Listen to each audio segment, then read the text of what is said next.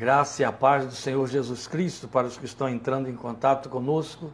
Vamos falar com Deus, vamos orar para que Ele se sirva desta palavra e nos edifique e guarde em nosso coração esta palavra, não apenas por ser o último domingo do ano em que estamos juntos, mas para ser a palavra que vai nos nortear, que vai realmente ditar nosso testemunho, nossa visão do reino de Deus, o nosso compromisso com o reino de Deus, como caminhamos nessa vida de fé para o que fomos chamados. Amém? Que ele se sirva desta palavra para operar isto em nossa fé, para o louvor da glória de seu nome.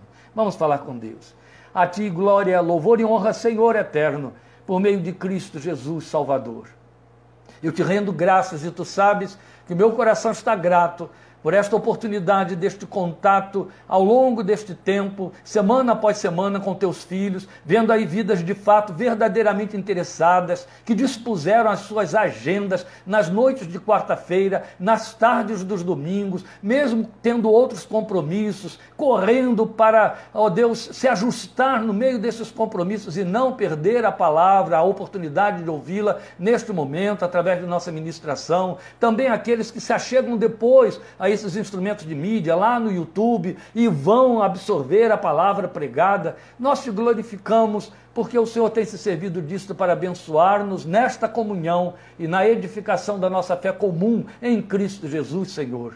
E para tanto rogamos, serve-te outra vez, mais esta vez, por tua graça e misericórdia, desta palavra, da nossa instrumentalidade, dilatando o nosso coração com fé, com unção e os ouvidos de teus filhos, o coração de teus filhos, para serem perceptíveis, sensíveis e receptíveis a esta palavra para o louvor de teu nome. Permite que ela calque fundo os nossos corações, que ela se imprima, que ela se grave em nossas entranhas e volte para ti, produzindo frutos, que ela nos prepare, meu Deus, uma vez com gratidão profunda pelo teu cuidado, livramentos, por tua assistência ao longo deste ano de 2020, mas outro tanto e ainda mais, ó Deus, ditando nossa caminhada, ditando nosso testemunho, nossa forma de calcar a terra, de deixar pegadas que outros poderão verificar ao longo do ano de 2021, que seja com esse testemunho que essa palavra de hoje pode nos preparar para ele, entre tantas outras que teus filhos estarão também absorvendo, ouvindo, lendo. Por tua misericórdia, ensina-nos e trata conosco. Colocamos cada vida em tuas santas mãos, este tempo em tuas santas mãos, e te rogamos, ensina-nos e abençoa-nos, falando ao nosso coração, por amor de teu santo nome, pelo nome santo de Cristo Jesus Salvador, para o louvor de tua glória. Amém. Amém. Meus queridos, vocês que acompanharam aí a página do Facebook já viram qual é o tema que temos a abordar hoje: prisioneiros da esperança. É uma fraseologia muito bela e ela não foi inventada aqui. Não estamos criando, não estamos fazendo aí enfeite e nem retórica. Ela está extraída diretamente da palavra de Deus, se encontra em Zacarias capítulo 9, versículos 12, versículo 12. E neste momento eu convido você a abrir aí a sua Bíblia no, no, no seu tablet, no seu celular, na Bíblia, livro como a minha aqui, em Zacarias, profeta, penúltimo profeta, Zacarias capítulo 9. Nós leremos os versículos 11 e 12, que é o nosso ponto de partida, não ficaremos somente com o texto de Zacarias, porque ele, na verdade, está intitulando a nossa meditação, ele está dando um direcionamento para ela, é uma palavra para é, é, referendar o nosso tema, vou dizer isso outra vez. Mas eu gostaria que você acompanhasse a leitura porque é onde essa fraseologia tão bela, tão bonita, ela é expressiva e ela soa bem aos nossos ouvidos, é onde ela se encontra. Zacarias, capítulo 9, versículos 11 e 12. Por favor, me acompanhe na leitura. Quanto a você, por causa do sangue da minha aliança com você. Bonito, né? Eu vou ler outra vez porque é muito bonito, soa tão gostoso para nós que entendemos da nova aliança, Novo Testamento, a aliança no sangue. E é exatamente isso, aliança do sangue, sangue da minha aliança. É belo, porque só cristãos podem de fato entender esta linguagem de Zacarias, que a pronunciou cinco séculos antes de Jesus vir a este mundo para derramar este sangue da aliança. Então, esse espírito de profecia me empolga, me enche de entusiasmo com o poder revelacional da palavra de Deus. Voltando ao texto, desculpem, mas eu não posso perder essa empolgação quando a palavra de Deus mexe tanto comigo. Tem que ler outra vez. Zacarias 9, 11. Quanto a você, por causa do sangue da minha aliança com você, libertarei os seus prisioneiros de um poço sem água Voltem à sua fortaleza, ó prisioneiros da esperança, pois hoje mesmo anuncio que restaurarei tudo em dobro para vocês. Eu sei que é uma palavra promessa que enche o crente de euforia e corre no risco de partir para o ufanismo. Não vai por aí, não é por isso. A palavra tem mais chão, entende? Tem solidez. Ela não é palavra de verbete para nos empolgar, não é isso. Mas é uma promessa verdadeira. A saída da boca de Deus não pode ser diferente, não é? Voltem à sua fortaleza, Ele é a nossa fortaleza. Prisioneiros da esperança. É este o nosso tema. Eu acredito que uma mensagem muito apropriada para um domingo como este, que é o domingo que fecha um ano tão conturbado como está sendo ou foi este ano de 2020, essa mensagem é, é, é que, que, dentro desse contexto de um ano que ficará conhecido como o ano da pandemia, é a que fala de esperança. Uma mensagem apropriada. Fala de esperança. Como eu quis dar tema, então, a esta abordagem, eu busquei esse tema aqui no texto que acabei de ler para vocês, que é um texto messiânico, como eu disse. Ele foi escrito cinco séculos antes de Jesus nascer. Né? E aí ele nos premia com essa fraseologia metaforizada, que é criada pelo profeta para se referir ao povo de Deus. Na verdade, o profeta a cria por inspiração do Espírito de Deus. É uma fraseologia saída da boca de Deus através da pena do profeta. Mas é Deus quem está falando. Quanto a você, por causa do sangue da minha aliança com você. E aí nos chama de prisioneiros da esperança. Somos o seu povo, ele está escrevendo para o seu povo. E eu penso que uma expressão como esta define muito bem essa visão que Deus tem a respeito de seu povo, é Ele mesmo quem está falando. E outro tanto é a visão que cada um de nós deve preservar a respeito de si mesmo, porque ela está carregada de significado. E o fato de ela estar carregada de significado, de ter esse peso dessa metáfora, não significa que ela represente verdade para todos os crentes. Não. Quisera que fosse.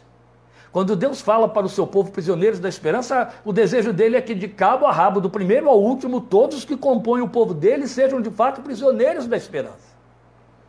Mas hoje, durante a nossa ministração, desdobramento desse tema, eu desejo muito que você consiga ver aonde você está situado aí. Até onde de fato você é prisioneiro da esperança. Ou de quê? Então, nesse texto messiânico de, de Zacarias, essa mensagem aponta para a promessa de Deus quanto a restaurar a sorte, a vida do seu povo com a implantação do reino e reinado do Messias. O que já é realidade para nós, não é? Ali era, de fato, promessa para o futuro. Para nós, é uma realidade que já ocorre há 12 mil anos, não é? E aí nós temos aqui, pelo, pelo, pelo é, é, Messias prometido por Deus, dentro dessa, de uma imagem profética, porque se você continuar, você vai ver que o texto continua falando e, fazendo proclamações a partir do versículo 9, a partir do versículo 9 aí do capítulo 9, sobre é, é, propostas proféticas que Jesus cumpriu de forma literal, histórica e literalmente. É muito bonito. Se você pensar naquela entrada triunfal de Jesus em Jerusalém, poucos dias antes dele ser traído e levado até a cruz, você olha para ela com o coração é, é, inquiridor e você vai dizer assim: mas qual é o propósito disso aqui? Qual foi a realização dessa entrada? O que, é que redundou disso aí? Redundou na morte dele. Mas ela acontece ali, ela é feita por Jesus, foi ele que estabeleceu. Olha, procure na entrada da cidade um jumentinho que está amarrado. Se alguém perguntar o que, é que vocês estão fazendo, digam: o Senhor precisa dele, tragam para mim. Eles fizeram como Jesus disse: pegaram o jumentinho, levaram para Jesus. Jesus subiu no jumentinho e quando entrou em Jerusalém, o povo começou a saudá-lo como rei. E aí ele cumpriu, é isso que chamamos de entrada triunfal, né? Ele cumpriu o versículo 9 de Zacarias 9, é muito bonito. Então Jesus, na verdade, deu corpo a essa profecia, porque ele era o objeto dessa profecia messiânica. Eu disse, ela vai do versículo 9 até o final, mas especialmente os versículos 11 e 12 que nós é, estivemos lendo aí, não é? Mas veja bem, então, para o seu significado pleno, essa profecia ou essa promessa, essa mensagem, aponta para o fato de que, enquanto se espera o cumprimento da promessa, que é a restauração plena do reino, torna-se prisioneiro da esperança. Aquele povo que ouviu Zacarias esperando a chegada do Messias. E nós, que já vivemos o reinado do Messias, esperando a manifestação plena deste reino que estamos implantando. Nós estamos comprometidos, somos o povo do reino. Na maneira como vivemos, se vivemos da maneira como o reino quer, estamos implantando o reino. E então aí temos o nosso tema sobre o qual pensar quanto ao próximo ano, ao ano vindouro, não é? Veja, toda mudança de calendário, e aí a gente já começa a, a, traduzir o significado de prisioneiro da esperança, porque toda mudança de calendário provoca expectativas, das mínimas às maiores, não é?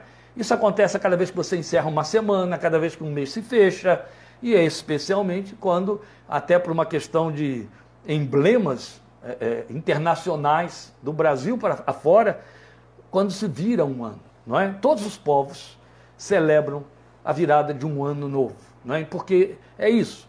A mudança de calendário provoca expectativas. E nós vivemos carregados de pretensões futuristas. Isso se torna um laço, um problema para nós. Mas é de tal ordem que alguns de nós, e aí eu estou me referindo aos crentes, não conseguem viver o presente. Apesar das exortações de Jesus, deixando claro que esse amanhã não nos pertence, que basta nos vivermos o nosso dia, cada dia, não é? Mas o fato é que há uma multidão de crentes em Cristo que vivem isso num nível tal que só entendem a fé, lamentavelmente, como a via de desvendamento do futuro. Infelizmente não conseguem vivê-la de forma diferente. Ficam procurando sinais, ficam procurando sinalizações, emblemas, ficam procurando até através de talismãs alguma coisa que decifre, alguma coisa que lhes dê alívio da ansiedade quanto ao dia seguinte, ao dia seguinte, ao dia seguinte. Isso se traduz em últimas palavras que não há paz plena e completa na sua plenitude e totalidade no coração desse povo, lamentavelmente, desses que têm esse tipo de comportamento, mas não sabem disso. Então, quase que invariavelmente, eles se frustram. Mas insistem nesse erro, porque, como eu disse, não entendem a fé para hoje, para o agora. E o futuro não é e nem pode ser escatológico, distante, final para eles, porque são ansiosos e patologicamente imediatistas. Que coisa dura e triste, não é? Infelizmente, mas ela existe, é verdade. Eu vejo crentes se acotovelando semana após semana ao lado de profetas, para quê? Para buscar uma palavra de edificação pessoal? Não, para que esse profeta desvende o dia de amanhã, o, o, o passo seguinte nas suas vidas. Estamos apontando aí uma patologia, porque isso não é sadio em nenhum aspecto.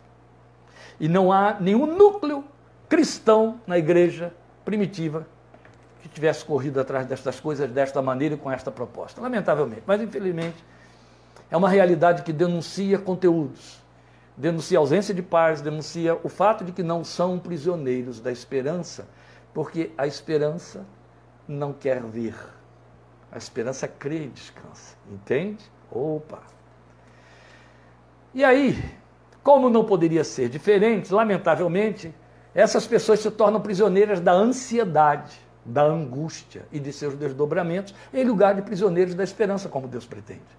E aí, com isso, o futuro lhes parece ameaça, lutam por antecipá-lo na vã pretensão de que poderão controlá-lo. Porque quando você quer saber o que me espera amanhã, é porque você quer ter controle sobre esse amanhã. E se você quer ter controle sobre esse amanhã, a dependência de Deus já foi ralo abaixo, entende? A fé saiu atropelada por detrás. É por aí. Que duro, não é? Mas é verdade. Então é bom que se diga que, lamentavelmente, essas pessoas não veem isso, nem entendem assim. Por isso eles continuam aferrados a essa disfuncionalidade. Senão, procurariam outra via. Mas, como eu disse, eles se tornam prisioneiros da ansiedade, se tornam prisioneiros do medo, de fobias que se generalizam. Mas quão longe disto está a palavra que nos eleva ao nos classificar de prisioneiros da esperança? Mas para entendermos isso melhor, e vermos o lastro que compõe o significado desta bênção, eu convido você a passar umas páginas aí na sua Bíblia e ler Romanos 8 comigo. Romanos 8, leremos os versículos 23 a 25, porque este texto que eu vou ler agora nos mostra o lastro dessa esperança de que o texto de Zacarias fala, ao nos chamar de prisioneiros da esperança. Prisioneiros de que tipo de esperança? A esperança do que eu já espero, daquilo que eu já estou vendo? Não. Isso não é esperança como a própria palavra de Deus se explica e nos ensina. Mas vamos então entender isso à luz do que Paulo nos diz aqui, Romanos 8, 23 a 25. Veja.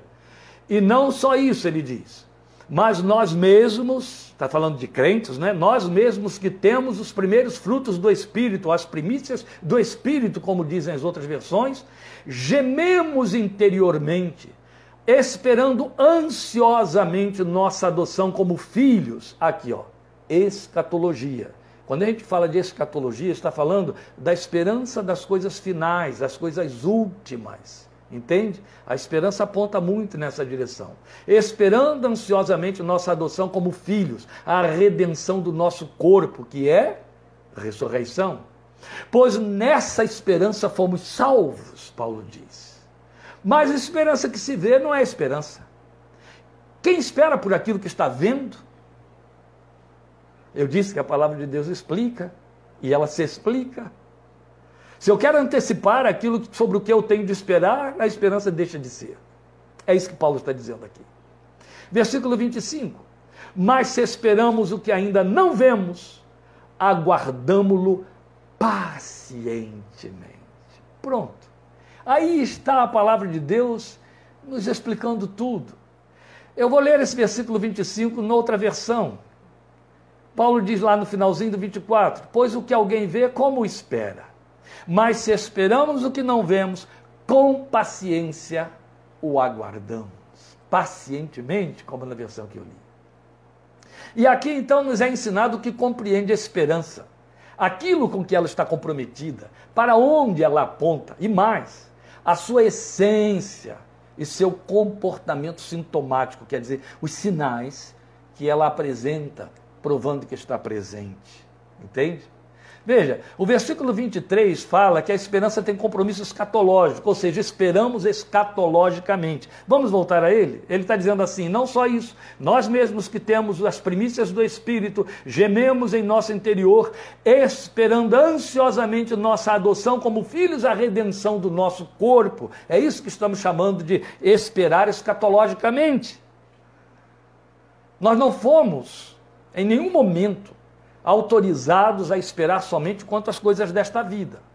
Paulo nos adverte isto claramente em 1 Coríntios 15, 19. Ele diz assim: se a nossa esperança em Cristo se resumir, se limitar apenas a esta vida, somos os mais infelizes, ou como dizem em versões mais antigas, os mais miseráveis de todos os homens. Coisa séria, não é? Na versão antiga, se esperamos em Cristo somente quanto às coisas desta vida, somos os mais miseráveis de todos os homens. Na nova versão internacional, se a nossa esperança em Cristo se limita apenas a esta vida, somos os mais infelizes de todos os homens. Meu querido, eu convido você a parar em cima da profunda significação da exortação desse texto de 1 Coríntios 15, 19. Você não recebeu uma fé para viver correndo em torno do seu umbigo, está entendendo? A despeito das aflições e das adversidades, de jeito nenhum. É evidente que Paulo está falando aqui de esperança limitada, exclusiva. O que, que eu quero dizer com isso para explicar o que Paulo está dizendo? Se eu quero crer se eu chego para a fé em Cristo Jesus, para que Ele resolva apenas as minhas encrencas do dia a dia, fruto, fruto, quase todas elas, se não todas, das minhas escolhas, boas ou más. Se eu espero, se eu oro, se eu corro em função de exercitar a minha fé, somente em função daquilo que é temporal, debaixo do sol, que eu posso contabilizar, controlar e etc., eu estou dentro daquilo que foi reprovado em 1 Coríntios 15, 19. Eu estou classificado como o mais infeliz de todos os homens, porque eu estou esperando em Cristo somente quanto às coisas desta vida. É isso que estamos chamando de esperança limitada, esperança exclusiva. Ao mesmo tempo, é evidente, ele não vai descartar a esperança que move o nosso tônus afetivo, o nosso tônus mental, que inevitavelmente passa pelas circunstâncias da vida. Mas a sua advertência é justamente quanto aos que não vão além das coisas temporais quando dizem crer e orar a Cristo. Veja, uma situação não anula a outra. O apóstolo Paulo não está dizendo que eu só posso esperar em Cristo escatologicamente. A vida no céu, a minha esperança de redenção eterna, de jeito nenhum. Eu estou aqui num mundo cujo tamanho tem o tamanho da eternidade para mim. Não sei se você sabe disso, mas psicologicamente falando, cada um de nós se sente eterno, não no sentido que a Bíblia fala para nós em Provérbios, mas no sentido de que enquanto você está vivo, você não acredita na sua morte. É interessante, mas está aqui e faz parte desse tônus mental para que você viva. A verdade é que eu tenho de dar conta desta vida. E eu preciso de Deus para me capacitar a dar conta desta vida, ou minha confissão de dependência é balela. É apenas uma elocução verbal espúria, mera teoria religiosa, não presta para nada. Não. Eu conto com Deus, eu busco a Deus para que eu possa viver esta vida em função dele e dar conta dela. Vale lembrar Romanos 14, 7 8. Não é? Nenhum de nós vive para si, nem morre para si. Se vivemos, para o Senhor vivemos. Pronto. Agora, se eu só cuido disso, eu estou esperando em Cristo somente quanto às coisas desta vida. Quando Paulo usa esse advérbio somente, ele está justamente mostrando que uma situação não anula a outra. Porque existe, ou e como existe, há um grupo que tem se levantado e se enfraquecido, porque eu não posso acreditar que essa gente se fortalece, se enfraquecido em São Paulo, é, reeditando o deísmo. O deísmo foi uma heresia que prevaleceu e ainda faz parte de muitas filosofias para cristãs ou não cristãs, prevaleceu nos primeiros séculos, que prega que Deus construiu, criou, fez todas as coisas e depois foi passear, ficou lá ocupado com a eternidade, com os anjos, etc., e esqueceu, entregou tudo aqui à nossa própria sorte, de forma que a gente tem que viver e dar conta de si mesmo. Eu estou falando de pastores. Eles ensinam isso, estão vivendo isso e estão se desesperando no meio disso, que eu acho muito interessante, porque eu vou vendo o fim dessa gente e eles vão entrando em conflito pessoal, em desespero, em depressão, quase enlouquecem. Porque eles expulsaram Deus do seu dia a dia. E foram mandar o seu povo expulsar Deus do seu dia a dia. Lutando contra o fato de crente que só quer saber de Cristo para resolver as suas encrencas diárias, eles partiram para o outro extremo. E reeditaram o deísmo. Deus construiu, Deus fez, agora disse: virem-se. E foi embora passear. Isso é heresia. Não é com essa palavra, essa expressão, essa colocação grosseira como eu estou fazendo, mas aqui está o um resumo, sem pietismo, do que essa heresia ensina. Não. A própria dependência de Deus, ela estabelece que eu tenho de viver o meu dia a dia pela fé nele. Paulo disse isso, eu vou citar daqui a pouco mais. Vivemos por fé e não pelo que vemos. A esperança aponta nessa direção. Por isso é que não se pode retirar da fé a possibilidade de crer e esperar intervenção divina nas lides de nosso devir. Não pode. Desde os salmistas aos profetas, incluindo os apóstolos, a palavra de Deus investe nessa direção. Sem ela, a nossa realização de fé é um compromisso com o fracasso, com a desrealização que vai lançar em conflito pessoal todos os que abraçam essa teoria. Aí morrem prisioneiros de seus desesperos, infelizmente. Mas a fé, a fé é o grande adjutório que você tem para viver o seu dia a dia, sabendo que este dia a dia corre na direção de Deus, daquele dia. Se corre na sua direção, você está vivendo sozinho, nem sabe. Mas veja, é por isso que o crente enfermo espera e ora por cura. A Bíblia faculta isso. Orem pelos enfermos, está escrito. E se eu ore, se a Bíblia me manda orar pelos que estão enfermos, o que ela está me dizendo é: o Senhor está presente. O que é que Paulo nos diz em Filipenses? Perto está o Senhor, perto dos que o buscam. Os que me buscam me acharão, ele diz. O crente confuso busca esclarecimento. Isso é exercício de fé. Aquele que tem sede de crescer na graça, busca e crê nesta possibilidade. O aflito crê e espera no socorro divino. O que deseja uma vida cheia do Espírito Santo, ele vai buscá-la em Deus. E no geral, em meio ao que está para além de nós mesmos, todos esperamos milagres. E quando eles vêm, quando eles acontecem, e podemos testificar, é milagre, ou oh, glória a Deus, a gente quer dar testemunho para todo mundo, entra numa euforia válida, pertinente. Entende? Então eu espero escatologicamente, porque todas as coisas pelas quais eu oro e no meio das quais eu eu lido estão subjacentes, estão sujeitas, estão no limiar da esperança daquilo que é muito maior e em cuja direção eu estou correndo. Entende? Na direção do meu grande encontro com Ele, da plenitude da minha satisfação e realização. Jesus é esta plenitude. E se eu não puder esperar escatologicamente, de que serve pregar sobre a volta de Cristo? Aliás, essa gente não prega mais a volta de Cristo. De que serve pregar a esperança da ressurreição? E que coisa mais nojenta seria tirar a esperança da ressurreição da fé cristã? Não prestaria para nada. E Jesus teria morrido em vão e por aí vai. Mas glória a Deus. Eu sou cristão e porque sou cristão, eu sei que o meu Cristo ressuscitou, então que eu ressuscitarei, e que aqueles que eu perdi nesta vida me serão trazidos de volta pela palavra do seu poder, ressuscitarão, nós nos reuniremos com eles outra vez para sempre, como a palavra de Deus nos ensina em 1 Tessalonicenses. A profecia gera em nosso coração esperança quanto ao dia de amanhã e esperança para que o dia de hoje seja dignificado de forma que eu tenha um amanhã mais perto de Deus, melhor do que o dia de hoje. Amém? É isso de que a esperança fala. E isso me faz ser o quê? Prisioneiro da esperança. Prisioneiro da esperança. As cadeias que me amarram são da esperança, não há outra cadeia. Mas se eu ficar somente voltado para usar a minha fé a favor do meu umbigo, mais infeliz do que todos os homens, Paulo disse que eu sou. Opa, alto lá, temos de ter cuidado.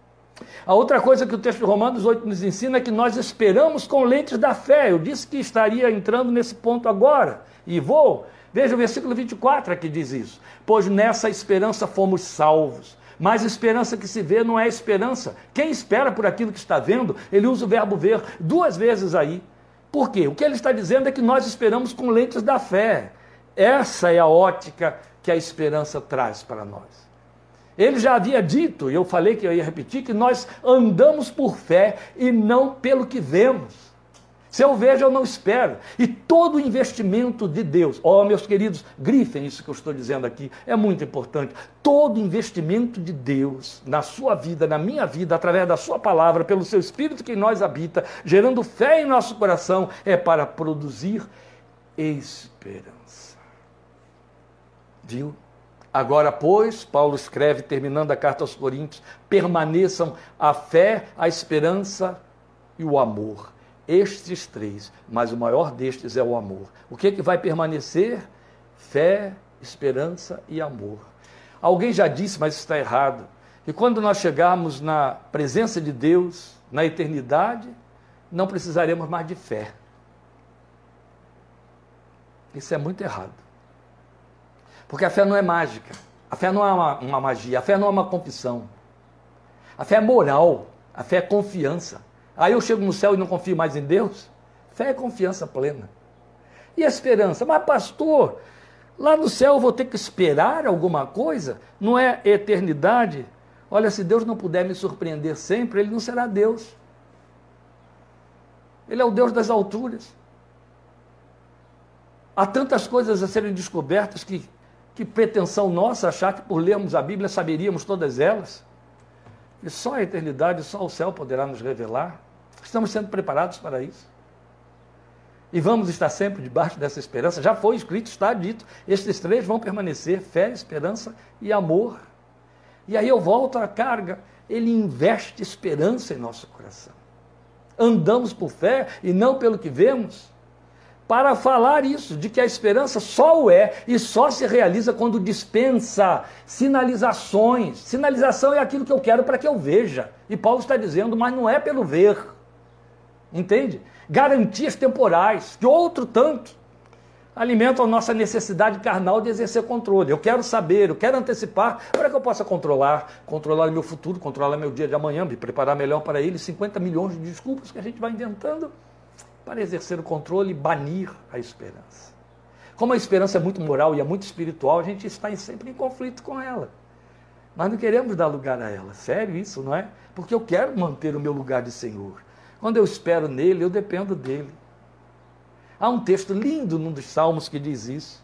Assim como os olhos do servo atentam para a mão do seu Senhor e, as, e os olhos das servas para a mão da sua Senhora, assim os nossos olhos estão postos, postos no Senhor nosso Deus. Que linguagem linda! Os olhos dos servos postos nas mãos, atentando para as mãos do seu Senhor. Essas mãos vão ditar o que eles têm de fazer ou o que vão receber. Isso é esperança. É assim que o salmista diz que nós estamos olhando para Deus. Estou olhando para as suas mãos na esperança. O que virá dali? O que virá? Eu não posso antecipar e nem saber. O controle é dele, entende? Não é meu. E porque o controle é dele, aí eu descanso. Bendito é o seu nome. É disso que o salmista fala no Salmo 139, quando diz que todos os meus dias, quando nenhum deles ainda havia, estava escrito e determinado. E isso não é fatalismo. Isso é esperança de dependência de Deus. Isso é lindo, né? Então, na verdade, querer sinalizações, garantias temporais para poder exercer controle, isso nos leva na contramão da dependência divina. Porque só na dependência de Deus, para gerir a nossa existência, é que nós aprendemos a esperar, meus queridos. Então é desta têmpera a palavra que disse a respeito de Abraão, pai dos que creem que esperando contra a esperança, não duvidou da promessa e glorificou a Deus. E outro tanto, Paulo diz lá em Romanos capítulo 4, é o texto que eu estou citando, ele estava certíssimo de que quem prometeu era poderoso para cumprir, cumprir a promessa. Aleluia. Deus as cumpre pelo seu poder e por sua fidelidade. Porque Abraão confiava e conhecia a fidelidade de Deus, recebeu a promessa, e a vida toda militou contra a promessa, contra a esperança. Por isso que o texto diz que ele esperou contra a esperança. Todas as coisas que passaram a fluir, a acontecer no entorno de Abraão, iam na contramão da esperança. Tudo. O texto diz que ele atentava para o fato de que o seu corpo se desvanecia, entrava em decrepitude, o dele e o de Sara. Mas ainda assim, ele não enfraqueceu na fé. Antes, glorificou a Deus porque estava certo de que quem prometeu era poderoso para cumprir. Aleluia. Esperança faz isso. A esperança dispensa os sinais. Imaginem se Abraão estivesse dizendo a Deus, passados cinco anos que Deus fez a promessa, oh Deus, já tem tempo demais, eu já estava com 75, agora estou com 80, Deus. Como é que vai ser? Onde é que vai nascer mesmo o herdeiro da minha casa? Que história é essa? Senhor, manda um anjozinho confirmar essa promessa. Senhor, manda aqui um profeta. Quem seria o profeta daquela época dos dias de Abraão? Ele mesmo, não tinha outro. Então imagine ele dizer: Ó oh, Deus, me dá uma palavra profética que me diga, ó, oh, eu vou cumprir aquela promessa, viu? Continue esperando. Me dá um sinal, Deus. Mostra uma estrela cadente de madrugada quando eu for orar em cima do monte. Oh, Deus, acende uns gavetinhos verdes para que eu veja que há um sinal da tua presença, confirmando que o Senhor de fato me deu aquela promessa. Não, Abraão era inteligente e tinha sabedoria do Espírito de Deus ele esperou na contramão, entendeu? A esperança estava indo nessa direção. E Abraão esperou na outra direção. Por que, que a esperança estava indo na, na contramão? Porque a esperança estava baseada em fatos, em realidades que não testemunhavam do que Deus disse. Ele estava cada vez mais velho, e o bota velho nisso. Só 20 anos depois da promessa feita, um milagre extraordinaríssimo aconteceu e ninguém mais pôde deter o milagre. Abraão estava certo de que quem prometeu era poderoso para cumprir. Não precisava de sinais, não precisava de dizer, ó oh, Deus, o Senhor não desistiu, está voltando atrás, mudou de ideia, Deus. Não. Abraão sabia de uma coisa: ele prometeu, ele vai fazer. Ele me deu uma ordem, anda na minha presença e ser perfeito. Mas ele vai cumprir a promessa. Meus amados, por último, e eu digo que a Esperança traz sintomas. Paulo ensina para nós, aí no versículo 25, que nós esperamos com descanso, com segurança. Segurança e descanso. Veja o que o versículo 25 diz. Mas se esperamos o que ainda não vemos, nós o aguardamos com paciência. Aguardamos-lo pacientemente. Se esperamos o que não vemos. Porque se eu vejo, eu aumento a ansiedade. Aí eu não sou prisioneiro da esperança. Entende? Resta uma palavra a esperança é construída. A esperança não é um éter mágico que entra em você como se alguém desse uma pregada de varinha de condão da fé na sua cabeça, aí você sai dali cheio de esperança. Não. Esperança não é efeito mandrake. A esperança é um atributo que Deus constrói, eu disse que ele é moral. A esperança é filha unigênita da confiança, da fé. Deus constrói a esperança dentro de nós. Ele não a dá por magia, não é por decreto. A graça te faz ser salvo por decreto. Mas os efeitos da graça são construídos. E aí vale para a esperança. Veja, aí nós respondemos a essa construção nos deixando trabalhar por ele. Daí a exortação de Paulo em Romanos 8. Se esperamos o que não vemos. Nós temos o supra-sumo disso em Romanos capítulo 5, de 3 a 5. Quer gostemos ou não. Eu vou ler o texto para você. Ele está aqui tão pertinho, né? Nós estávamos em Romanos 8, agora vamos para Romanos 5. Veja, eu, eu tenho construído minha vida de comunhão com Deus em cima deste texto de Romanos 5, de 3 a 5. Eu sei que Deus não age fora desta palavra. Qualquer que seja o tamanho da minha oração, é através dela, é nela que Deus age na nossa vida. Então, lendo Romanos 5, de 3 a 5, eu vou ler pausadamente para que você sinta a declaração desta promessa. Não só isso, mas também nos gloriamos nas tribulações. Isso foi mal traduzido, foi uma palavra que os nossos exegetas é, usaram mal, compreenderam mal da pena de Paulo no grego de que ele se serviu. Não. Eu lamento, se é que eu tenho que lamentar, dizer a você que a palavra é essa mesmo, tribulação. Ele diz: nos gloriamos, e o verbo também está correto aqui, nos gloriamos nas tribulações, está no plural. Porque sabemos que a tribulação, agora ele traz para o singular, porque ele mostra que cada uma delas opera o que vem a seguir. Entende? São várias. Eu e você, só porque somos, somos crentes, só por sermos cristãos, estamos debaixo de tribulações. E aí ele fala: nos gloriamos nas tribulações, e depois vem para o singular para mostrar que cada uma delas cumpre este compromisso que vem agora. Continuo no versículo 3. Porque sabemos que a tribulação produz perseverança. O verbo é produzir. A perseverança, um caráter aprovado. E o caráter aprovado, esperança. Percebe? Começa com tribulação para encerrar em esperança. Qual é a última coisa que a tribulação vai produzir? Esperança. É uma, um efeito dominó. Entende? O que, que a tribulação produz? Produz perseverança. O que, que a perseverança produz?